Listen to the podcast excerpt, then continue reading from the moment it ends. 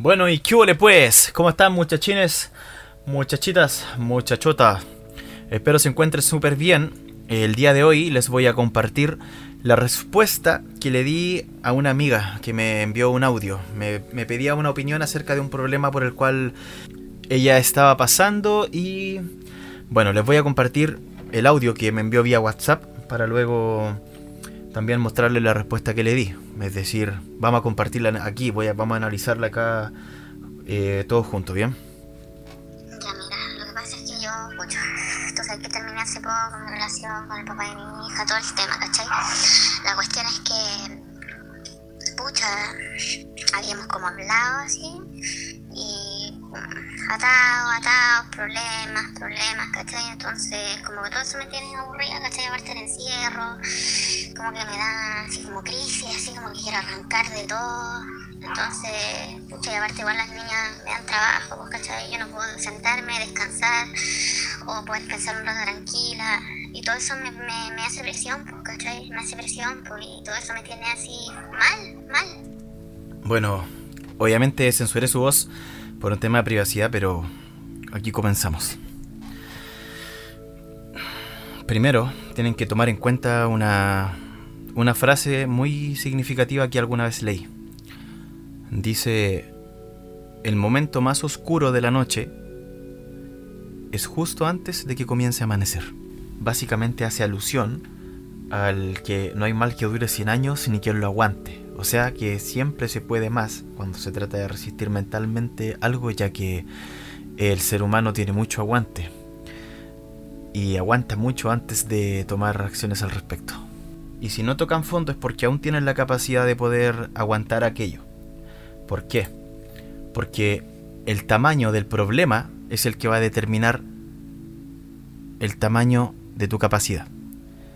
Tu límite está donde comienza un problema que tú no puedes solucionar. Y cada problema en el fondo es una oportunidad. Hay personas que no lo ven de la manera correcta.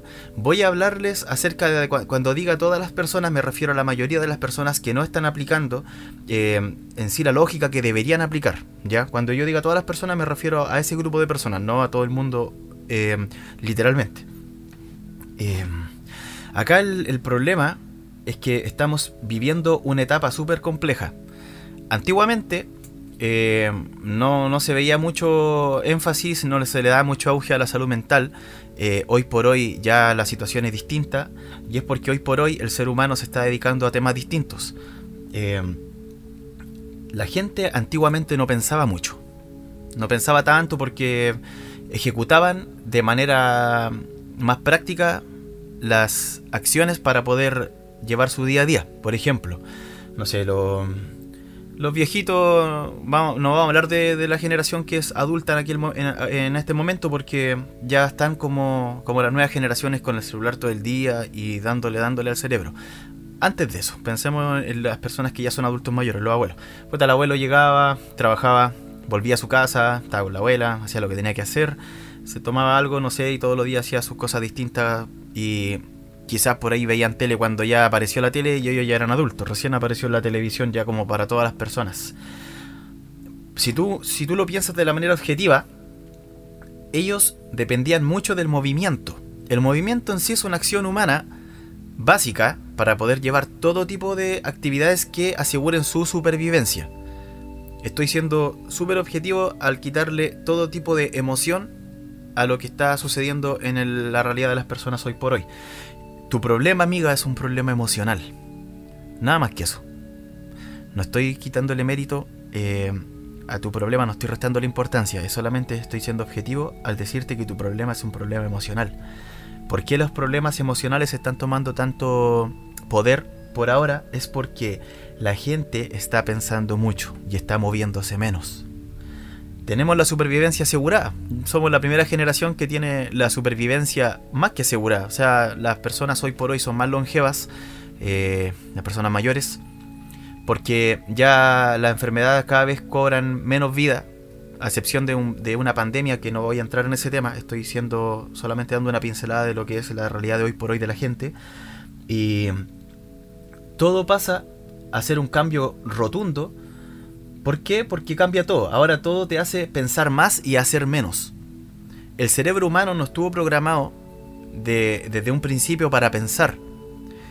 El cerebro humano solamente está para poder tomar acciones que te lleven a la supervivencia. Obviamente uno está para pensar. No, no quiero que se, que se entienda que no debemos pensar. Pero no está para pensar en exceso, como hoy por hoy. ¿Y qué es lo que pasa? Estáis con el celular todo el día, usando cabeza, cabeza, cabeza. Trabajas mucho con teletrabajo. Eh, estás pensando, las redes sociales te mantienen todo el día mirando la pantalla, te mantienen literalmente todo el día con el celular en la mano y estás ejecutando menos y estás pensando más. Las relaciones son todas a distancia y estás usando cada vez menos recursos físicos y más recursos mentales para poder realizar tus actividades, más que antes. Eh, y eso hace que a la larga tu cerebro se empiece a descontrolar y a tomar mucho más relevancia en tu vida. Por lo tanto, esto también tiene una explicación, otra explicación más. Acá entra en juego el patrón de pensamiento repetitivo. Señoras y señores, sí, es, significa en estricto rigor de que tú te la pasas bajo un cierto patrón de pensamiento y emoción. Digamos que hay gente que de por sí son súper alegres. No sé si tú conoces ese tipo de gente, yo la verdad sí. Y también conozco gente que también es muy depresiva. ¿Cuál es la variable? ¿Por qué eh, existe la razón de que son así? Es porque están dentro de un patrón repetitivo de pensamiento. Y es porque eso genera a nivel físico, es decir, totalmente tangible, eh, conexiones neuronales, las cuales la llevan a esa química neuronal de estar siempre bajo un tipo de emoción porque están acostumbrados a pensar siempre lo mismo y por eso es que la gente que es de cierta característica, a veces medio depresivos o a veces medios alegres, están siempre dentro de uno u otro patrón, valga la redundancia y, la repetición del, término. Eso eh, te va a mantener en, en la misma sintonía para que se entienda. Es el factor clave de por qué sucede que las personas se encuentran siempre bajo el mismo sentimiento y les cuesta mucho salir de ahí. El punto clave, el punto clave, es que la gente confunde su conciencia con su cerebro. Ese es el punto clave. El cerebro es un órgano. El cerebro es un órgano que tardó miles de millones de años, no sé cuánto lo podría ser porque la verdad es que no tengo idea y si ustedes quieren investigarán en Google, pero yo no les voy a dar esa respuesta ahora. El cerebro tomó millones de años en evolucionar para que nosotros tengamos en nuestra cabeza una máquina perfecta, una creación perfecta de la naturaleza, con la cual estamos haciendo pura mierda. Y así tal cual. Y esa mierda la estamos comiendo y nos estamos envenenando nosotros mismos. ¿Por qué yo digo que la gente confunde su conciencia con su cerebro? Porque tú puedes estar pensando, o tu cerebro puede estar pensando muchas cosas a la vez, pero tú puedes estar consciente de otra cosa a la vez. Es porque tú te estás involucrando con la función de tu cerebro. Tu cerebro es un órgano que tiene la función de poder absorber todo tipo de estímulos desde las vías aferentes. Mira, para los que no comprendan lo que son vías aferentes, son todos los sentidos con los cuales uno toma información. Ya sea eh, los sentidos, eh, el tacto, el degustativo, olfatorio, visual, auditivo y los que, y los que quieras por ahí tomar ya más allá. No vamos a redundar tanto. El cerebro toma todo ese tipo de estímulo y al mismo tiempo, a una velocidad impresionantemente rápida, va tomando estímulos de todo, donde tú vas pasando, donde vas caminando, los olores que siente, todo con la eh, misión de hacerte sobrevivir. Obviamente, como recibe más estímulo de lo que se recibía antes, está tomando esta función de sobrevivir y llevándola a un extremo. Tú vas a estar cruzando la calle, y vas a tener un pensamiento intrusivo. Vas a pensar que te van a atropellar, vas a pensar que de repente puedes, no sé, chocar a alguien enfrente tuyo. Siempre van a ocurrir pensamientos y tú incluso te puedes sorprender porque estoy pensando esto. No es que estés pensando esto, es, es tu cerebro el que está realizando la acción de adelantarte a un caso que te puede costar la supervivencia. Y tú puedes estar consciente de lo que tu cerebro puede estar pensando y a la vez no lo controlas. ¿Por qué no lo controlas? Porque es un tema involuntario porque es una acción totalmente involuntaria de un órgano que está cumpliendo su función y nada más. Tu corazón está latiendo, tus órganos como el estómago, los intestinos, el hígado está funcionando, filtrando todo el día y ni te enteraste. Pero resulta que el cerebro tuvo un mal pensamiento y te cagó el día entero. Es un problema emocional. Porque las emociones son química y la química nace de tu cerebro y cada pensamiento va generando una reacción química distinta. Te voy a dar un ejemplo. Si tú te tomáis como el dios del pisco, te tomáis un pisco al seco, en este momento, el guatón ese del meme que te toma el pisco al seco y se pone a vomitar, ya, eh, el máquina ese, tú te podéis tomar un pisco al seco. Podéis estar curado, o podéis estar curada, amiga, me refiero a ebrio para si me escucha gente de otro lugar. Puedes estar ebrio, puedes estar ebria, puedes estar pensando, no sé, te, baja un poco de personalidad y podías estar haciendo cualquier cosa, pero en el fondo tu conciencia igual sabe lo que estás haciendo en el momento. Claramente, si el, exceso de alcohol es mucho, no te va a acordar de nada, pagar tele, pero eso sería otro tema. Tú puedes estar haciendo una acción porque tu cuerpo cambia la química totalmente por un, factor externo que estás introduciendo, que sería el alcohol, y tu conciencia en el fondo sabe lo que estás haciendo. Está consciente en todo momento, pero tu cerebro está tomando otras acciones, te baja la personalidad, te mandáis alguna cagada, no sé, etcétera. Pero tu conciencia está ahí. Esa es la diferencia entre la conciencia y el cerebro. ¿Sí o no? Bien. Si yo te digo, por ejemplo, eh, piensa en un perro verde en este momento. Imagínate un perro verde. Ya, tiene, no sé, un perro grande, chico, como te gusten a ti los perritos de color verde. Le vamos a poner verde flúor porque es lo que pega ahora. Y ya, no quiero que pienses más en ese perro verde. No penséis más en el perro verde. Lo más seguro es que sigáis pensando en el perro verde con más ganas. ¿Por qué? Porque es tu cerebro el que está interpretando ese pensamiento no es tu conciencia. Tú puedes observar ese perro verde y tú puedes observar cómo tu cerebro crea un perro verde y ese perro no va a tener una forma distinta a la que conoces de un perro porque esas, eso fue el aprendizaje que tú le diste a tu cerebro y solamente tu cerebro interpreta lo que conoce y lo lleva, en este caso, al uso de la supervivencia, pero más que todo eso, al uso de llevarte al estrés, porque el estrés te va a mantener alerta. Por eso el pensamiento intrusivo de que piensas que de repente va a pasar algo malo de la nada. Por eso las emociones negativas, porque son las que te mantienen más alerta y las que te hacen más pensar, y tú no puedes controlar esos pensamientos porque es un órgano que va a funcionar de manera autónoma. Se pueden controlar, claramente se pueden controlar, pero tú no lo puedes controlar en este momento, a eso me refiero. Em, por ejemplo, si yo te quito a ti la mitad del cerebro, no vayas a pensar en nada. Yo te quito la mitad del cerebro y no pensáis en nadie, y vais a sentir la paz mental que nunca has. Pero eso no va a pasar. La única forma en la que tu cerebro deje de pensar va a ser la misma forma en la que va a dejar de latir tu corazón, la que va a dejar de filtrar tu riñón y bueno, es necesario hoy por hoy el aprender a usar el cerebro. Es algo que cuesta, es algo que le va a costar a mucha gente, es algo a lo cual nadie está acostumbrado porque somos de una generación la cual no se le enseñó eso. Esto es lo que hay que enseñarle a los niños, aquellos aprendan a identificar las emociones. Eso es inteligencia emocional. Hoy en día ya es tendencia. ¿Por qué? Porque llegó un momento en el que el ser humano ya no puede controlar el cerebro porque le está dando mucho auge porque piensa todo el día, volviendo un poquito atrás. Entonces es necesario enseñarle a los niños, por ejemplo, que no sé si están pasando una rabieta, que ellos aprendan a identificar que eso es una emoción y que la emoción va a nacer de lo que su cerebro está creando. Las emociones no existen. Las emociones son solamente creaciones del cerebro. Y como tú puedes estar eh, mal, puedes estar bien cuando quieras. El drama es que tienes que enfocarte a eso y el drama va en que no sabes hacerlo. Hay una solución, no se alteren.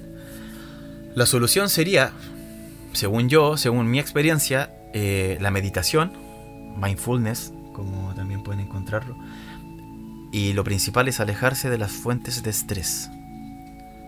Porque las fuentes de estrés te van a empezar a carcomer las emociones y ahí ya el problema se pone eh, un poco más complicado si no sabes controlar esas emociones. Bueno, vamos a recapitularlo. El momento más oscuro siempre va a ser antes, justo antes de que comience a amanecer. Por lo tanto, nunca está todo perdido. Siempre hay una solución. El cerebro es un órgano el cerebro y, lo que, y tu conciencia, o sea, lo que tú te puedes estar imaginando, función cerebral, a lo que tú estás realmente pendiente y pensando que es tu conciencia, no son lo mismo. No te involucres con la función de tu cerebro porque no son lo mismo. Porque las emociones son reacciones del cerebro y son manipulables. Eso obviamente es una capacidad que hay que ir puliendo. Es una habilidad que se entrena. como se entrena el cuerpo físico, también se entrena el cuerpo mental. Y así el espiritual también, pero bueno, no nos vamos a ir a ese lado por hoy. El estrés es un síntoma. Bueno, como todo síntoma, el que te tirite un ojo, el que estés irritable, todo eso significa que estás bajo un periodo de estrés, bajo eh, momentos de estrés. Y eso es lo que hay que quitar. Primero siempre tienes que partir quitando el estrés que te está eh, presionando en el día a día. Las fuentes de estrés siempre son lo principal. Eh, los principales factores que te llevan a eso hay que quitarlos. Y por lo tanto tratar de irse hacia el polo opuesto. ¿Por qué? Porque tú puedes estar triste, tú puedes estar enojado, enojada, tú puedes estar incluso ansioso, con miedo, o con alegría para no ser tan pesimista, tú puedes estar pasando por cualquier tipo de emoción, pero siempre puedes estar en paz. Siempre, en cualquier momento, en cualquier lugar. Incluso en medio de una fiesta, en medio de un concierto, también puedes estar en paz. Entonces, mi recomendación de forma práctica, lo que yo te recomiendo y que me gustaría que, que tú hicieras, es que le enseñes estas cosas eh, a tus hijas, obviamente llevándola a un nivel que ellas puedan comprender, que pueden manipular sus emociones de manera positiva. Te recomiendo que busques meditaciones guiadas, son cortitas, duran 5 o 10 minutos, no, algunas mucho más que eso, pero empieza siempre desde lo más fácil a lo más complejo. Y mediten las tres juntas, comiencen a meditar, comiencen a, a tener sus espacios de reflexión como familia y te aseguro que les va a servir mucho, tanto para poder vencer el mismo estrés, también para enseñarles a ellas el, bueno, el, valor y la importancia de, todo lo que vengo hablando, porque les va a servir a ellas a futuro y al mismo tiempo te está sirviendo a ti para poder salir adelante de todo lo que estás pasando. Eh, y bueno, yo creo que lo principal, donde todo se resume, es que es importante, tanto como yo trato de enseñar a la gente, que ustedes también le enseñan a la gente el suprimir las emociones negativas, porque de ahí nace el arte de vivir plenamente. No es difícil, pero es un camino. Y como todo camino hay que recorrerlo porque también va a depender de, de un tiempo al cual tú le dediques. Es como la gente que quiere bajar de peso. No pienses que en dos meses te vas a quitar años de mala vida. Todo tiene un tiempo y esos tiempos hay que respetarlos y hay que trabajarlos. Y bueno amigos, eso sería el capítulo de hoy. Espero le haya servido, espero haber dejado algún aprendizaje y los invito a que me puedan hacer llegar sus dudas. Eh, obviamente si quieren lo puedo censurar también para que por un tema de privacidad me pueden mandar un mensaje de voz, me pueden escribir cualquier tipo de, de duda que tengan o cualquier eh, circunstancia por la cual estén pasando y quieran que yo comente algo al respecto, por favor háganmelo llegar. Me gustaría poder ayudar a la gente con, con lo que pueda, bueno, aportar, valga la redundancia. Y, y eso. Hasta la próxima, muchachines, muchachinas, muchachotas. Un abrazo y ale pues.